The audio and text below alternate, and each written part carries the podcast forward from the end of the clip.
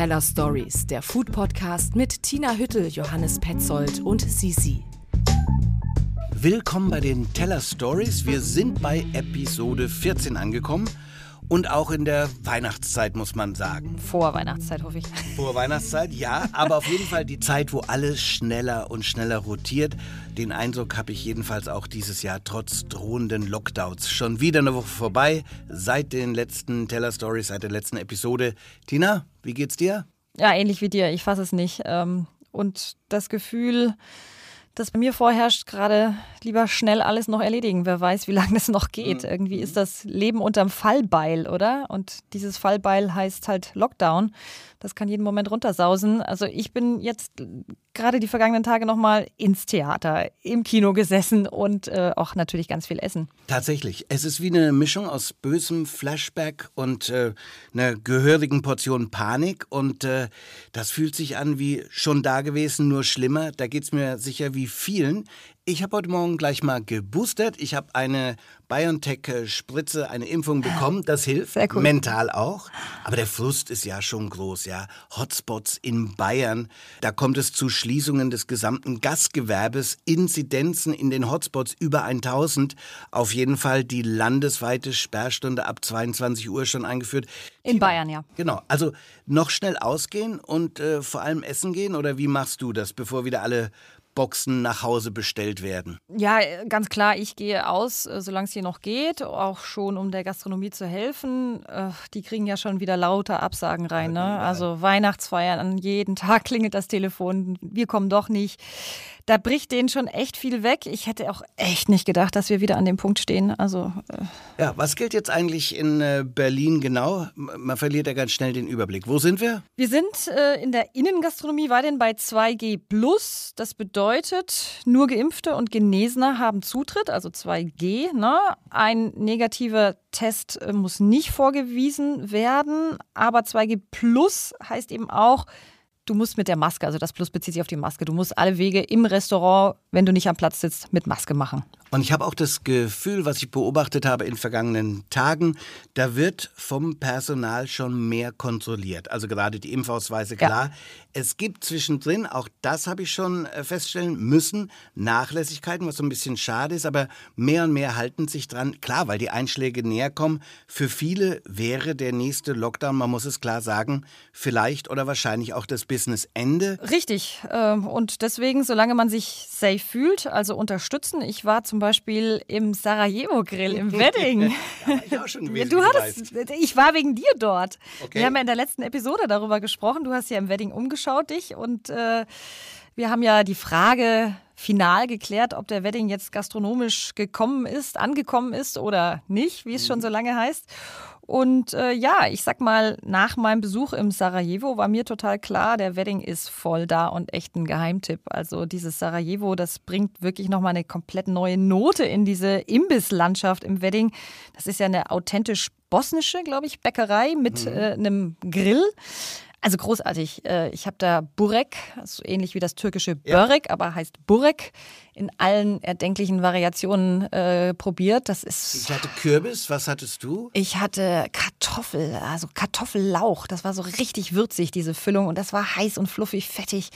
Also richtig cool und auch den fettesten Grillteller, den ich mir äh, in den letzten Jahren geleistet habe. Da war wirklich alles drauf. Cevapcici, ähm, Halalam gegrillt und äh, ja, Huhn und Rind und so ein Haufen Fleisch. Mehr Fleisch ging nicht, oder? Ja. Wie gesagt, ich hatte Kürbis, aber den musste ich bestellen. Aber die äh, Fleischplatte, die war sofort für dich da. Wir sind dann auch genau bei unserem Thema. Das passt. Also, wenn ja, Antithema. So sieht, das Antithema eben. Ja. Es geht heute nicht um Fleisch, sondern um Ersatzprodukte. Das ist das Thema. Aber ich muss sagen, ich holpere ja schon bei diesem schrecklichen Wortungetüm Ersatzprodukte, oder? Ja, schrecklich. Es ist wirklich, also ich vermeide es auch.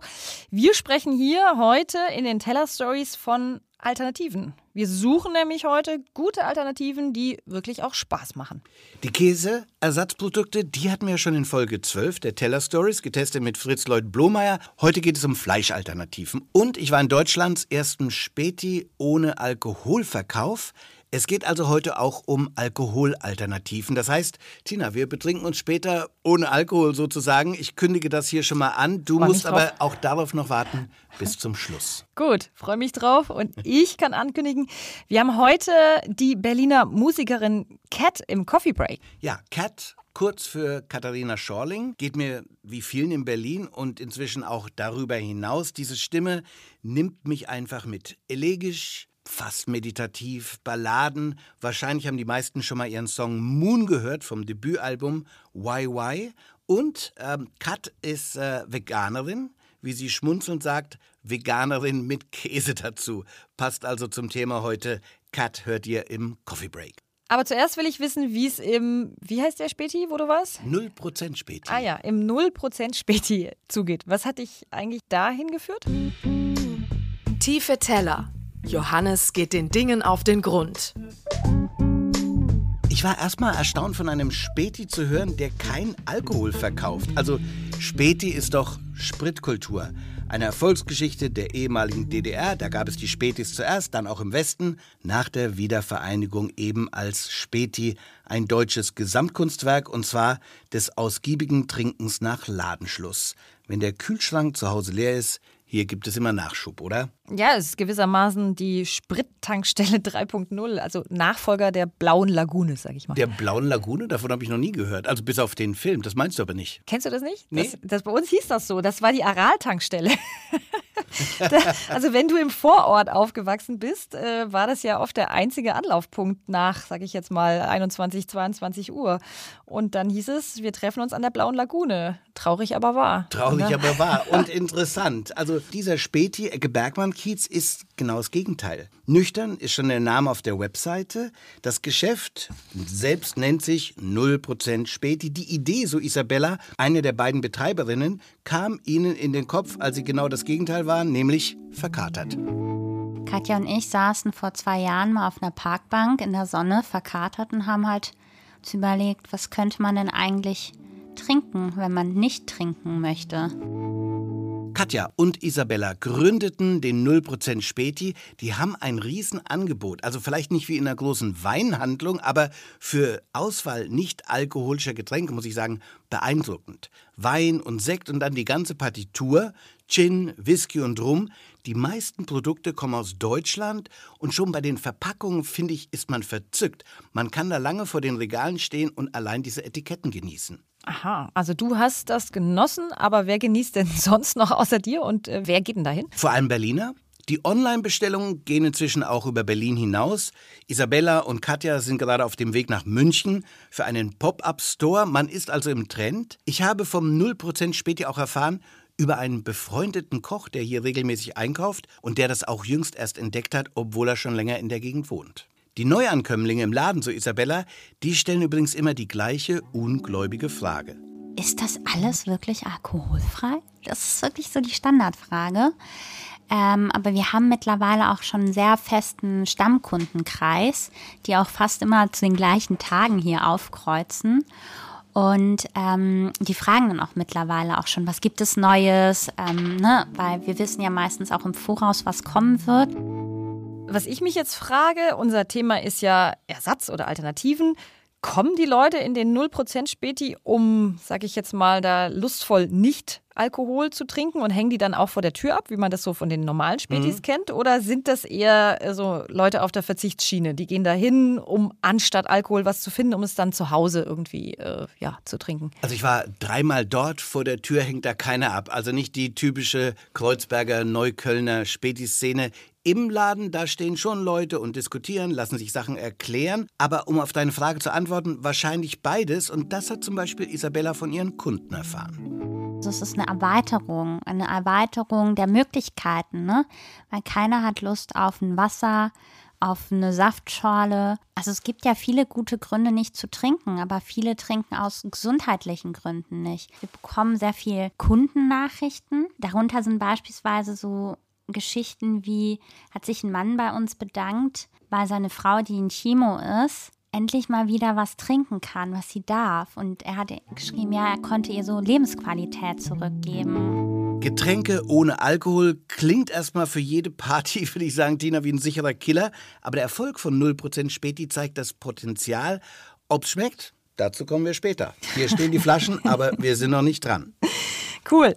Späti ist ja nur ein Beispiel, wo sich dieser Trend so alkoholfrei zeigt. Ich äh, merke das ja auch mal mehr in der Gastro. Da ist mindestens eine alkoholfreie Getränkebegleitung inzwischen auf der Karte als Standard. Manche machen es auch ganz radikal. Wir haben ja letzte Woche das UUU in der Folge 13 vorgestellt. Chinesische Küche, acht Gänge, ausschließlich Teebegleitung. Ansonsten kenne ich halt auch noch viele Shrubs, antialkoholische Cocktails, Kombucha, das ist mhm. alles im Kommen. Ne? Da gibt es eine Riesenvielfalt inzwischen. Es gibt natürlich noch ein Thema, ähm, das ist ja noch viel größer als Alk ohne Prozent. Ein Thema, klar, das im Augenblick bei den Diskussionen ums Essen sicher Platz 1 weltweit einnimmt. Ersatzprodukte für Fleisch, oder? Ja, auch in der Gastronomie. Also Tim Raue war es ja, der hat kürzlich seine Zusammenarbeit mit Planted angekündigt. Planted, äh, Schweizer Start-up, äh, die so Fleischalternativen, ich glaube, hauptsächlich auf Erbsenbasis mhm. machen. 100% vegan, angeblich auch klimafreundlich und Raue bietet jetzt zum Beispiel in seinem Tim Raue Zwei-Sterne-Restaurant auch ein veganes Menü mit äh, zwei von, also zwei Gänge davon sind eben mit Planted äh, also Sachen zubereitet. Richtig, ja, ja, genau. Mhm. Da einmal ein Peking-Entensalat und ich glaube, das andere war auch so eine Art äh, Pulled Chicken da gab es dann Haselnuss und Trüffel dazu. Ich habe das auch mal probiert. Ja. Ich habe mich mit ihm unterhalten und war erstaunt, wie viele Menschen dann doch inzwischen ähm, bei ihm, und man zahlt ja auch eine ganze Menge für so ein Menü, dann die vegane Option bestellen. Und bei uns sind ja mittlerweile 15 Prozent der Gäste essen das vegane Menü. Vegetarisch waren 3 oder 4 Prozent, das hat uns nicht gestört. Vegan ist der Hammer. Und der Aufwand, vegan zu arbeiten, ist viel höher, weil du einfach, einen Fisch zerlegst du, portionierst es fertig bis du einem, einem Radieschen oder einer Karotte so viel Geschmack eingeimpft hast, brauchst du mindestens ein Drittel der Zeit mehr. Du, Johannes, warst ja bei einem noch abgefahrenen Event, wo künstliches Fleisch aus dem 3D-Drucker vorgestellt wurde. Redefining Meat nennt sich das. Im Sage Club. Zusammengeschaltet, zumindest über Live-Video-Leinwand, Köche, Experten in London, Paris, Amsterdam und eben Berlin und in Berlin dann auch live, wir alle zusammen vor Ort.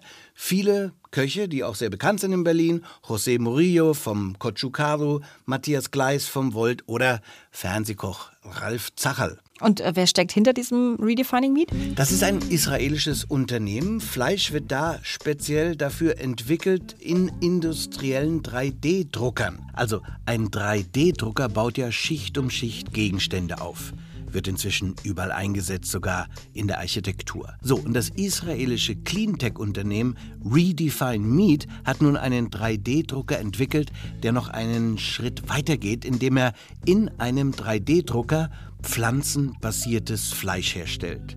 Was dabei genau eingesetzt wird, verrät das Unternehmen nicht. Die Rede ist aber von drei pflanzlichen Eiweißquellen, dazu Fett und Wasser. Redefine Meat verspricht Textur, Geschmack und Esserlebnis sollen alle so sein, wie wenn man richtiges Fleisch zum Beispiel vom Rind isst. Ein Millionengeschäft zeigt sich auch, dass in Deutschland die PHW-Gruppe an Redefine beteiligt ist. Zu der gehört unter anderem die bekannte Geflügelmarke Wiesenhof. Kein guter Name, Wiesenhof, Massentierhaltung. Äh, ja, das ist dann eben Greenwashing oder vielleicht auch ein Umdenken, weil wir in der Zukunft Fleisch einfach nicht mehr in solchen rauen Mengen essen werden. Na gut, jetzt interessiert mich aber, äh, wie hat es geschmeckt und was haben jetzt hier die Köche dazu gesagt? Ja, also wir hatten mehrere Gänge. Beef mit Kardamom, Borscht mit Minced Beef und Lamm mit Passionsfrucht. Alleine die Textur vom Lamm fand ich sensationell.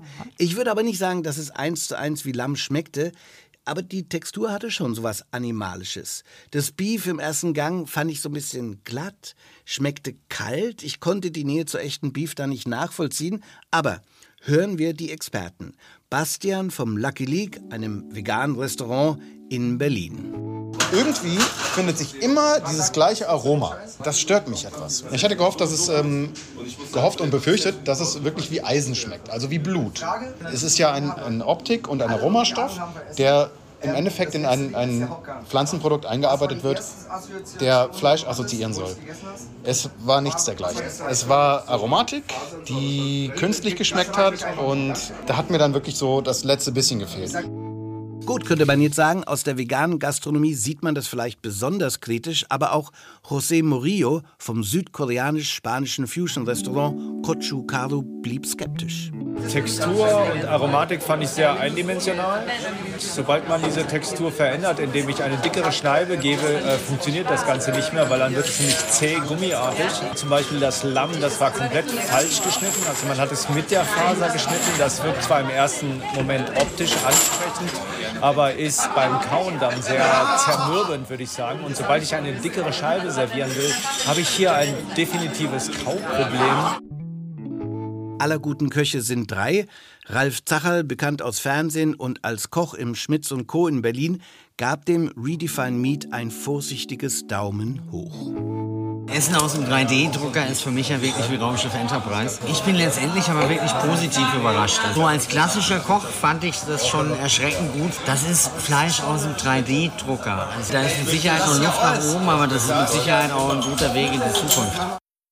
Teller Stories. Gutes Essen beginnt im Kopf. Daumen hoch von Ralf Zacherl. Also, ich weiß nicht, wie es bei dir ist. Also, wir oder ich zumindest in meiner Kindheit, wir, also ich wurde ja richtig auf Fleisch geeicht oder gezüchtet. Mhm. Da bist du in eine Metzgerei gegangen und hast sofort eine Wiener Wurst in die Hand gedrückt bekommen oder im in Supermarkt. Franken immer die gelbe Wurst. Mag der Kleine ein Stück gelbe Wurst? Gelbwurst, so hieß er. Radelgelbwurst, genau. Richtig. Das ist natürlich auch nicht richtig oder anders gesagt, man kann auch sagen, heute, es ist vollkommen falsch. Vollkommen ne? falsch ja. Also ich glaube auch, weg vom Fleisch finde ich tendenziell gut, aber ob das der Weg ist aus dem 3D-Drucker, also ich weiß es nicht. Ich sage immer lieber ohne Ersatzprodukte, aber ich verstehe natürlich jeden, der es anders hält. Gerade wenn man die ganze Familie glücklich machen muss, wo aber die einen Fisch und Fleisch lieben, die anderen wollen weder das eine noch das andere, also die Bolo lieber mit Sojahack aufsetzen und alle sind dann ja fast glücklich, oder? Es ist nicht einfach. Da hast du recht. Man muss auch sagen, diese Ersatzprodukte werden auch immer besser und besser. Das hat übrigens ja auch Cat gesagt die Berliner Musikerin. Die ist Veganerin. Vorher hast du es schon so hübsch äh, anmoderiert. Veganerin mit dem Zusatz Käse, also Veganerin plus Käse. Äh, wir hören sie ja gleich im Coffee Break. Ähm, noch kurz, vielleicht auch, was sie von Alternativen hält. Ich halte sehr viel von Ersatzprodukten. Also erstmal ersetze ich halt so Standardprodukte in der Küche, sowas wie Joghurt. Halt, es gibt ja ganz tolle Soja-Joghurt-Varianten, die ganzen Milcharten, aber auch sowas wie Sahne durch diese Soja-Hafer-Cuisine. Und dann aber auch, ja, wenn ich Lust habe auf heute mal so ein richtiges Abendbrot dann gibt es halt irgendwie so einen Schinkenersatz, der gut gewürzt ist und voll das Gefühl einem macht. Und wenn man es dann mit Senf isst und sauren Gurken oder wie auch immer, dann hat man halt das Gefühl, was man da irgendwie möchte. Cat über veganes Leben.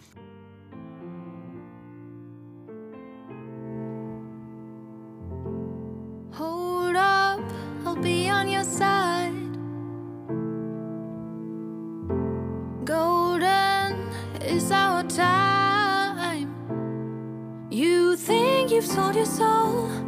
Cat ist eine Erscheinung. Ihre Stimme prägt sich sofort ein. Ein bisschen elfengleich, aber bestimmt. Unglaubliche Musikvideos übrigens auch zu ihren Songs, minimalistisch, manchmal wie von einem anderen Stern. Cat schreibt gerade an neuen Songs, hat sich aber auch spontan Zeit für uns genommen für den Coffee Break. Sie hatte keine Ahnung, welche Fragen da auf sie zukommen. Ihr fordert mein Gehirn ganz schön raus, hat sie uns an einer Stelle gesagt. Hat aber unsere Fragen alle tapfer wie brav abgearbeitet. Und wir hören jetzt Cat beim Teller Stories Coffee Break.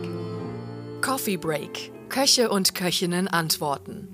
Was hast du diesen Monat schon gemacht, um die Welt zu retten? Manchmal ist der einfachste Weg, die Welt zu retten, erstmal sich selbst zu retten. Und ich war ganz lange auf Tour und habe danach das allererste Mal in meinem Leben eine Reise für mich selbst gemacht. Ich bin ans Meer gefahren und bin so richtig in die Ruhe gegangen und habe so richtig mich selbst geordnet und bin mal so richtig ganz viel am Wasser gewesen und ganz für mich alleine gewesen. In welchem Café trifft man dich an einem freien Tag? Ich bin vor ein paar Monaten nach Berlin-Schöneberg gezogen und hier gibt es das Gottlob um die Ecke. Das Gottlob ist mein erweitertes Wohnzimmer und hier kann man sich im Sommer, im Winter immer hinsetzen, egal ob alleine oder in Gesellschaft, egal zu welchem Zweck. Was ist dein Lieblingsrestaurant? Das wechselt immer so ein bisschen phasenweise ab, wo man wo man sich halt gerade so hingezogen fühlt. Aber seit ich eben hier in Schöneberg wohne, gibt es so schöne Dinge zu entdecken. Und unter anderem gibt es in der Eisenacher Straße so einen ganz kleinen Laden, geführt von einem älteren italienischen Ehepaar. Das ist eigentlich ein Feinkostladen, aber da gibt's die, da gibt's auch so ein paar Tische.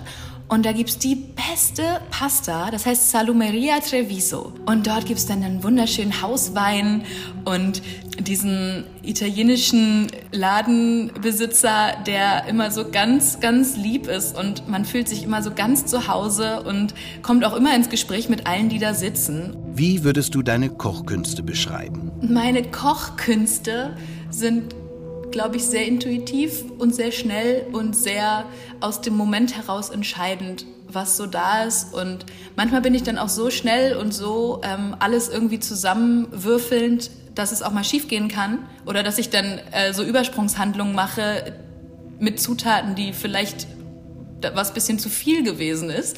Aber das bringt mich manchmal dann auch an, an so richtig gute, zu so richtig guten Ergebnissen. Dein Lieblingsgetränk? Frisch gepresster Saft am Morgen, Kaffee mit Hafermilch und Weißweinschorle am Nachmittag und Rotwein am Abend. Was war das Verrückteste oder Ungewöhnlichste, was du je gegessen hast? Das ist schon ein paar Jahre her, aber zu Weihnachten auf Kuba gab es Krokodil. Da hatte das ganze Dorf ein Krokodil gejagt und sich aufgeteilt. Das war sehr äh, abenteuerlich. Es hat gut geschmeckt. Was war die größte Katastrophe in deiner Küche?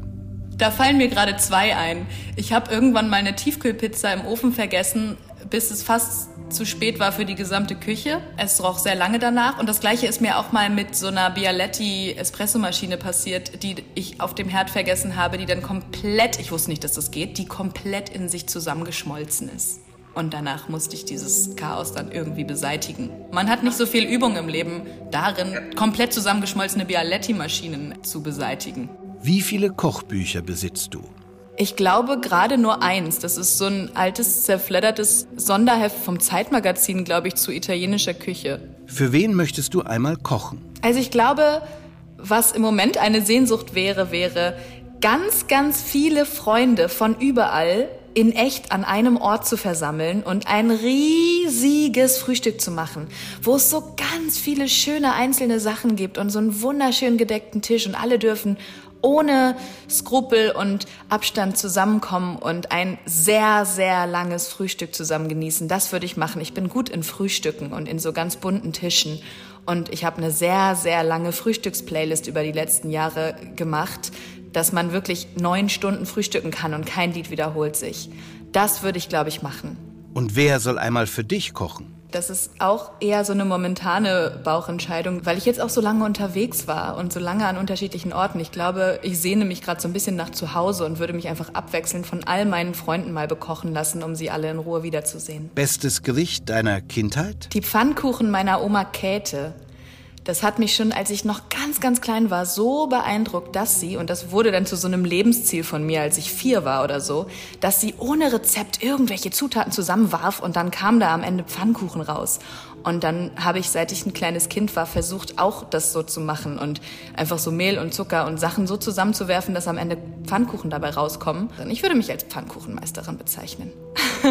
Welcher Duft versetzt dich zurück in die Kindheit? Wald nach dem Regen. Mit wem möchtest du mal gern eine Nacht in der Küche verbringen? Da fallen mir spontan ein John Mayer. Ich glaube, das wäre sehr unterhaltsam. Oder Aurora. Das wäre wahrscheinlich sehr speziell. Oder vielleicht Florence von Florence and the Machine und man würde sich irgendwelche Gedichte vorlesen. Wie würden Freunde dich in drei Worten beschreiben? Das ist voll die schöne Frage. Intuitiv, herzlich, abenteuerlustig? Wenn du morgen mit einer zusätzlichen Eigenschaft oder Fähigkeit aufwachen könntest, welche wäre das? Cool. Ähm, übernatürliche Heilkräfte. Bester Song zum Kochen? Ich habe ein ganzes Album. Ich weiß nicht, ob ihr das kennt. Natalia Lafourcade ist eine Sängerin, die in Mexiko ganz berühmt ist. Und die hat mit ganz vielen alten Legenden, die auch so beim Buena Vista Social Club und so gespielt haben, ein Album aufgenommen mit so alten Klassikern. Das heißt Musas. Und dieses ganze Album macht so Spaß. Ganz viele Gitarren, ganz viel wunderschöner Gesang. Und zu diesem ganzen Album kann man wunderbar in der Küche hantieren und tanzen.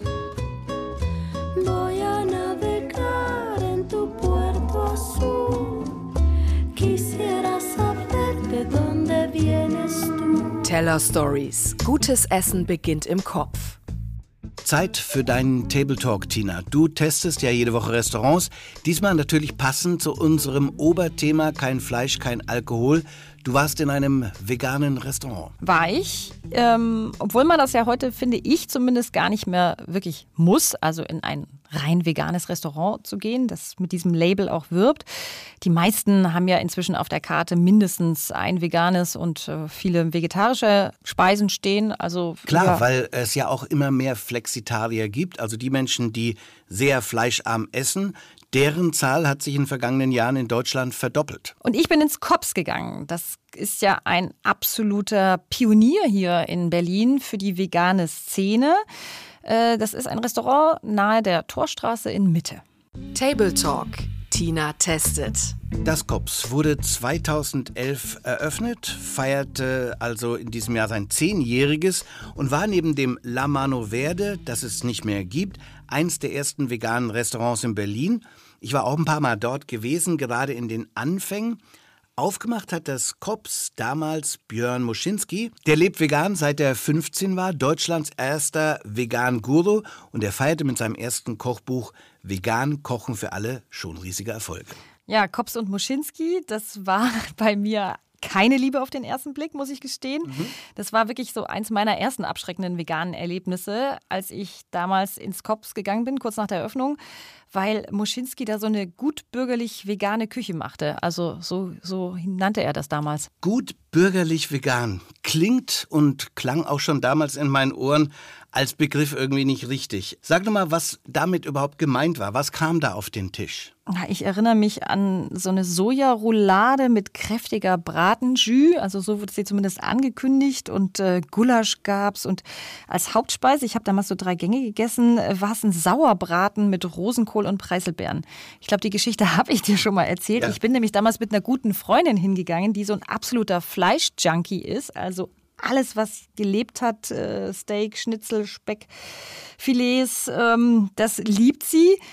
Und äh, ja, sie macht auch selber immer echt, also kocht großartig, meistens ohne irgendeine Gemüsebeilage und Fisch und Käse rührt sie nur im Notfall an. Ja, da hat sie schon mal zwei Sachen gemein mit Veganern. Kein Fisch, kein Käse. Äh, du wolltest doch damals wissen, äh, ob sie das äh, isst, ohne es zu merken, oder? War das nicht so? Ja, ganz so gemein war ich nicht. Also ich habe ihr zumindest kurz vorm Betreten des Ladens habe ich ihr gesagt, dass wir zu einem Veganer gehen. Ja, und dann hat sie auf den Hacken ihrer Lederschuhe sich direkt umgedreht und ist empört gegangen. Sie ist geblieben, aber ihr Urteil war ziemlich vernichtend. Also ähm, das, ich erinnere mich, Sellerieschnitzel fand sie noch am besten, weil es am ehrlichsten war. Aber diesen Sauerbraten, den nannte sie einfach echt pervers. Also Leberzirrhose war damals ihr Zitat. Und ich weiß auch noch, man muss auch sagen, die Ersatz Ersatzprodukte sind wirklich alle besser geworden. Der, der, also damals, ich weiß nicht, was es war, äh, wahrscheinlich auch so ein, so ein, so ein äh, Weizenflockengemisch, das, das, das löste sich so im Mund auf. Man hatte mhm. dann wirklich so wie so Brösel äh, drin und ab und an ein bisschen was Festes. Das waren dann so Nussstücke. Da hat sich äh, viel getan. Also ähm, Redefine Planted, du hast ja vorher aus den tiefen Tellern davon berichtet. Das sind natürlich Alternativen, die werden auch immer besser. Muss man klar sagen, in den letzten fünf Jahren hat es eine vegane Revolution in den Restaurants und in der Produktauswahl gegeben. Ne? Ja, auch das Kops macht heute eine wirklich andere Küche. Also hier zu essen macht jetzt wirklich Spaß, weil man eben nicht erinnert wird, was alles verboten ist und was fehlt, sondern man wird überrascht. Es ist also auf einem ganz großartigen Niveau. Das sind eigensinnige Gerichte, erfindungsreich, die sind verspielt. Das äh, hat überhaupt nicht vor, das Fleisch zu imitieren. Also eins meiner Lieblingsgerichte hier war zum Beispiel eine Selleriesuppe, die man am Tisch oder die wurde dann erst am Tisch aufgegossen und am Tellergrund war schon mal so eine ganz abwechslungsreiche, sehr harmonierende Einlage aus so puschierten Steinpilzen, aus Ach. Blutampfer, Trauben, so einer Kerbelmayo. Da fließt einem schon das Wasser im Mund zusammen, wörtlich. Jetzt ist es ja so, dass dann immer gesagt wird, Fleisch kostet so viel, Fisch kostet so viel, Gemüseküche muss viel billiger sein. Ist es so? Was kostet äh, das äh, Menü im Kops? Es ist nicht billig, also man muss hier auch äh, mindestens drei Gänge essen. So ist die Karte einfach aufgebaut in Vorspeisen, Suppen, Zwischengänge, Hauptgerichte und so weiter. Drei Gänge sind dann, ich glaube, momentan 48 Euro und dann geht das so in Zehner-Schritten hoch bis sieben Gänge 85 Euro.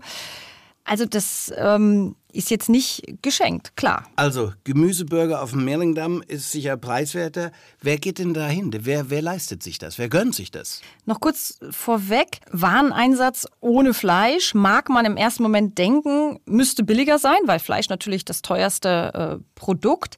Aber man vergisst immer, wenn du wirklich kreativ vegan oder auch vegetarisch kochst, das ist ein riesen Arbeitsaufwand. Ne? Also da ist einfach der Einsatz, der Personaleinsatz viel, viel höher. Insofern äh, finde ich, kann man den Preis auch irgendwie erklären. Für die, die nicht so viel gleich ausgeben wollen, es gibt auch immer, ich glaube, dienstags und mittwochs äh, abends so ein lässiges Barmenü. Da gibt es auch ganz tolle Drinks. Also die haben einen tollen Barchef, der echt special Sachen macht und da kann man dann auch so kleine Snacks dazu essen, wie Blumenkohl, Chili-Marmelade oder auch das so. Das ist ja immer großartig ja. als Kennenlernangebot. Genau. Äh, fantastisch, ja. Und äh, wer so im Restaurant sitzt, ich würde auch echt sagen, da sitzt auf gar keinen Fall nur eine vegane Community unter sich. Das ist ein sehr sehr, gemischtes äh, Publikum. Also aktuell sagen die, dass ungefähr ein Drittel ihrer Gäste reine Veganer sind. Und ansonsten ist das wunderbar gemischt. Also als ich da saß, war zum Beispiel ein Vater mit seinem 20-jährigen Sohn. Der Sohn war Veganer und der Vater ist halt mitgegangen, hat ihn total irgendwie interessiert. Und am Ende des Abends war vor allem der Vater total begeistert. Das ist ja wirklich irre. Also da hat ein ganzer Wechsel stattgefunden. Das ist viel weniger ideologisch behaftet. Wie war es für dich? Ich fand es auch toll. Also ich habe jetzt das letzte Mal nur eine Kleinigkeit an der Bar gegessen, aber es ist jetzt schon ein bisschen her. Da habe ich dieses Siebengang-Tasting-Menü ausprobiert. Und ich würde sagen, in der Geschichte der Menschheit ist dieses, die Existenz so eines tierfreien Menüs auf so einem Niveau echt äh, relativ neu. Also äh, der Auftakt war zum Beispiel dreierlei Kürbisarten und die waren so in verschiedenen Aggregatzuständen. Einmal so als nussige Creme, dann als kerniger Staub gebacken oder blanchiert. Das war also nicht nur wunderschön anzugucken, sondern auch echt extrem ausgetüftelt. Das war wie so eine Tellerlandschaft aufgebaut und da gab es hier mal ein Zitrusgel dazu und da mal wieder frische Kräuter und Fenchel und eine feine Mayo auf Sojabasis. Ähm, das alles passte zu diesen Kürbisnoten. Genau, originales Gemüse statt substituiertes Fleisch. Wie machen die das mit dem äh, Hauptgericht, würde mich noch interessieren? Ja, da legst du den Finger ein bisschen in die Wunde, weil das, glaube ich, wirklich vermutlich das Schwerste ist, hier ohne so Ersatzprodukte zu kochen. Also bei mir gab es da rote Beete, die war gebacken mit einer hellen Senfsoße mit Kapern. Also ich würde sagen, das ging so in die Richtung Königsberger Klopse, also mhm. von der Idee, den Aromen die haben mich nicht so richtig überzeugt. Ja. Ich habe nur mal auf die Karte geschaut. Aktuell ist da ein Hauptgericht der Sellerie mit Pilzen, Walnuss, Holunder und Weizen. Klingt spannender, oder? Finde ich auch. Generell wäre aber meine Kritik oder auch mein Tipp, ich glaube, für diese Art von Küche ist eigentlich dieses Denken in Vorspeise, Zwischengang, Hauptspeise etwas überholt. Also ich finde, da könnte man mutiger sein. Man könnte die Gerichte also gleichwertig sozusagen nebeneinander stellen. Äh, dann hätte man auch nicht so dieses Gefühl, beim Hauptgericht muss jetzt da ein Hauptakteur irgendwie äh, ja. sein. Und damit auch weg von Zentrum, Fleisch, Fisch, drumherum Sättigungsbeilagen, sondern alles auf Augenhöhe. Stimme ich dir sofort zu und würde so als Fazit sagen, das Kops spielt die Stärken einer veganen Küche voll aus und das ist eine Empfehlung von dir. Jawohl. Teller Stories. Gutes Essen beginnt im Kopf.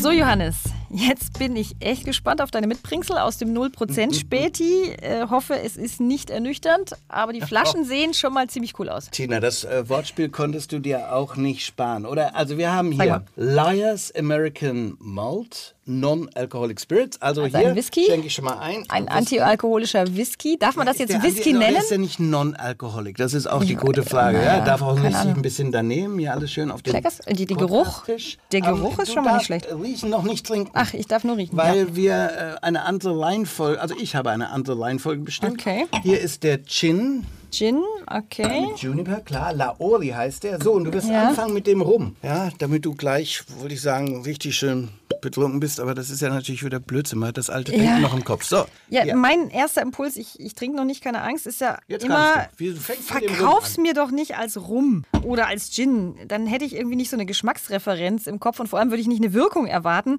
Dann wäre ich wahrscheinlich offener. Aber das habe ich generell das Problem. Das geht mir auch bei dem veganen Schnitzel so. Warum musst du es vegane Schnitzel nennen? Oder ich habe jetzt kürzlich bei dem übrigens sehr, sehr tollen Lieferservice Good and Vegan habe ich äh, Königsberger Klopse bestellt. Vegane Königsberger Klopse. Die schmeckten fantastisch. Ja? ja. Hatte auch nichts mit dem Kalbshack, also es wollte es auch gar nicht nachahmen. Da habe ich mir nur wieder gedacht, warum dem Ganzen dann nicht einfach einen total schönen, neuen, kreativen, klingenden Namen geben? Du hast Good Vegan genannt. Äh, das macht ja Steffen Sinzinger und der sagte eben auch auf meine Frage diesbezüglich, du musst es andocken. Es ist eine Marketingfrage. Du musst Leute so weit hinbekommen, dass sie es probieren, um möglichst viele Vegan-Skeptiker zu überzeugen, braucht das Kind einen Namen. Klassikergerichte wie die eben als Steigbügelhalter. Irgendwann, hoffentlich, kannst du es dann auch anders nennen. So, okay, du so. schnüffelst, du riechst und ja, wir stoßen schon mal an. Der Rum, ja? Ja. Okay. Oh. also Geruch super. Und jetzt beim Geschmack würde ich sagen, gehen wir schon fast in eine Cola. Also wie wenn es eine Rum-Cola-Mischung wäre, ja, oder? Da wird es wahrscheinlich auch funktionieren. Ja. Für ein Rum habe ich einfach so Erwartungen, dass es irgendwie auch ein bisschen ein Hit hat. Ja. Und dich so ein bisschen zurücknockt, das tut der hier nicht. Ja. Im Cola-Gemisch kann ich mir wieder ganz gut vorstellen. Weiter ja, geht's. Richtig. Wir Was ist das nächste? saufen uns zu. Also jetzt kommt der, der, der Gin. Antialkoholische Gin. Laori, können wir ja sagen. Ja? Gin Gin, sagen wir. Wow. Klingt schön. Mhm. Es ist Besser? Wacholder drin. Ja? Wacholder, ja. Also diese ätherischen Noten kommen gut durch, die ja. man auch beim Gin hat. Aber, Aber die Schärfe. sehe ich ihn als Mixgetränk, ja, wenn ich ganz ja, ehrlich ja. bin. Ich auch, ich auch. Wir können uns ja schöne neue Namen dafür überlegen. Vielleicht äh, genau. fällt uns, was haben wir als letztes beim Whisky noch was ein? Ja, also hier zum Beispiel beim Rum Wonder Oak, den nennen wir die Wundereiche. Ja? So, wir sind beim Whisky. Ich habe dir nicht zu knapp eingeschenkt, weil kann Gut. ja nichts passieren. Knock weg, ja. Mein Favorit. Ah. Ja, ganz eindeutig. Kann ich sofort sagen. Da ist wenigstens diese Süße mit drin. Also dies, dieses schmelzige, karamellige. Übrigens schmecken sie heute besser als beim ersten Mal. Was ist dein Fazit so generell? Puh, ist auf jeden Fall schwierig, weil, ähm, und ich glaube, da bist du ja d'accord, mir geht es nämlich auch so, ich brauche keinen Ersatz. Das ist vielleicht äh, so die eigene Fragestellung dabei. Das heißt, ne? ich bleibe einfach beim Alkohol, sagst du? Genau. Im Sinne dieses Spruches vom äh, 0% Späti, den habe ich da nämlich gelesen. Ich könnte aufhören zu trinken, aber aufgeben war noch nie mein Ding. Teller Stories, der Food Podcast mit Tina Hüttel, Johannes Petzold und Sisi.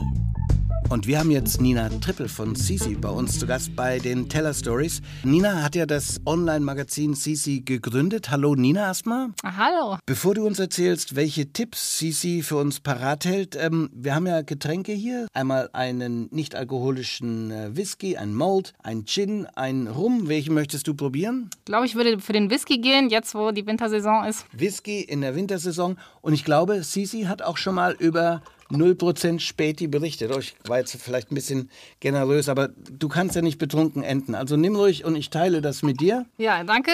Ich probiere das schon mal. Okay. Hm, ja, malzig irgendwie und, und ein bisschen süßlich. Also jetzt, wenn ich es nicht wüsste, wüsste ich nicht, dass es ein Whisky ist, aber es schmeckt gut. Okay, äh, würdest du es pur trinken oder mit Cola, wenn es du so auf jeden Fall hast. pur. Also ich finde, wenn, dann will man den Geschmack haben, sonst ist es ja auch wieder überdeckt. Es ist, hat fast so ein bisschen was, ja, so ein, so ein, wie so ein bisschen malziger Apfelsaft auf eine Art, aber ganz angenehm, dass es äh, nicht zu süß ist. Also warum nicht? Du hast ja gerade gesagt, wir sind in der Wintersaison, da passt der Mold Whisky dazu. Wie ist es bei äh, Sisi? Was habt ihr vielleicht, um uns äh, schon mal den Winter so ein bisschen bunter zu gestalten? Jetzt zum Thema alkoholfrei vielleicht noch einen Satz, weil das bei uns natürlich im Büro auch schon ab und zu getestet wurde. Also wir haben äh, den 0% Späti besucht, hat es ja auch eben schon gesagt. Der ist auf jeden Fall, finde ich, eine coole Sache. Also wir im Office feiern wir ja ab und zu Geburtstage von den Mitarbeitern und sonstiges. Und da haben wir dann ab und zu auch alkoholfreien Wein und Sekt von Kolonne Null.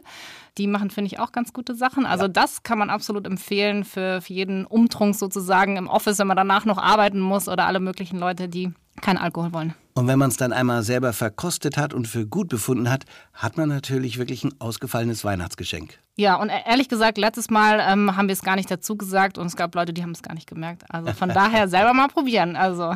Zurück zu den äh, Sisi-Tipps. Ja, Sisi, genau. Im Grunde, was wir machen, ist ja immer ein bisschen so eine Wundertüte, sag ich mal. Jede Woche gibt es eine Mischung von Tipps. Food ist dabei, ähm, Cafés, Restaurants, Bars, aber auch Kultur und so weiter. Und was wir jetzt dachten, vielleicht nett ist für die Leute, bisschen Farbe ist ja jetzt gerade ganz grau und dunkel draußen. Mhm. Wo kommt die Farbe her?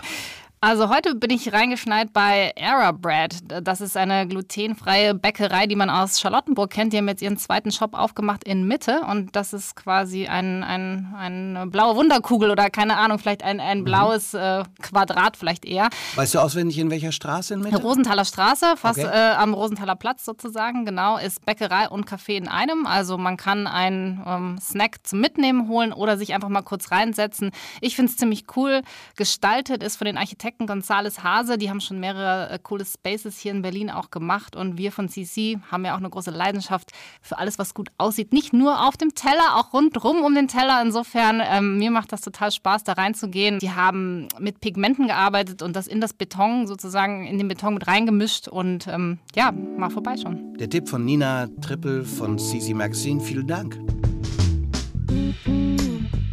Nächstes Mal werfen wir wieder die guten Vorsätze über Bord, schlagen mit Süßem über die Stränge. Sissy von Eating in Berlin ist dann wieder bei uns, wird uns ihre Lieblingsschokoriegel aus der Kindheit mitbringen und wir reden über Verpackungen, die vor Weihnachten und mit zunehmendem Takeaway-Geschäft uns überfluten werden. Und, oh mein Gott, wir stellen unsere Lieblings-Unboxing-Videos vor. Wir freuen uns auf euch. Zu hören gibt es die Teller Stories auf allen gängigen Podcast-Portalen, auch auf unserem YouTube-Kanal. Einfach nach Teller Stories suchen und nicht vergessen, wenn euch Teller Stories gefällt, bitte einfach weitersagen und abonnieren. Teller Stories, der Food-Podcast mit Tina Hüttel, Johannes Petzold und Sisi.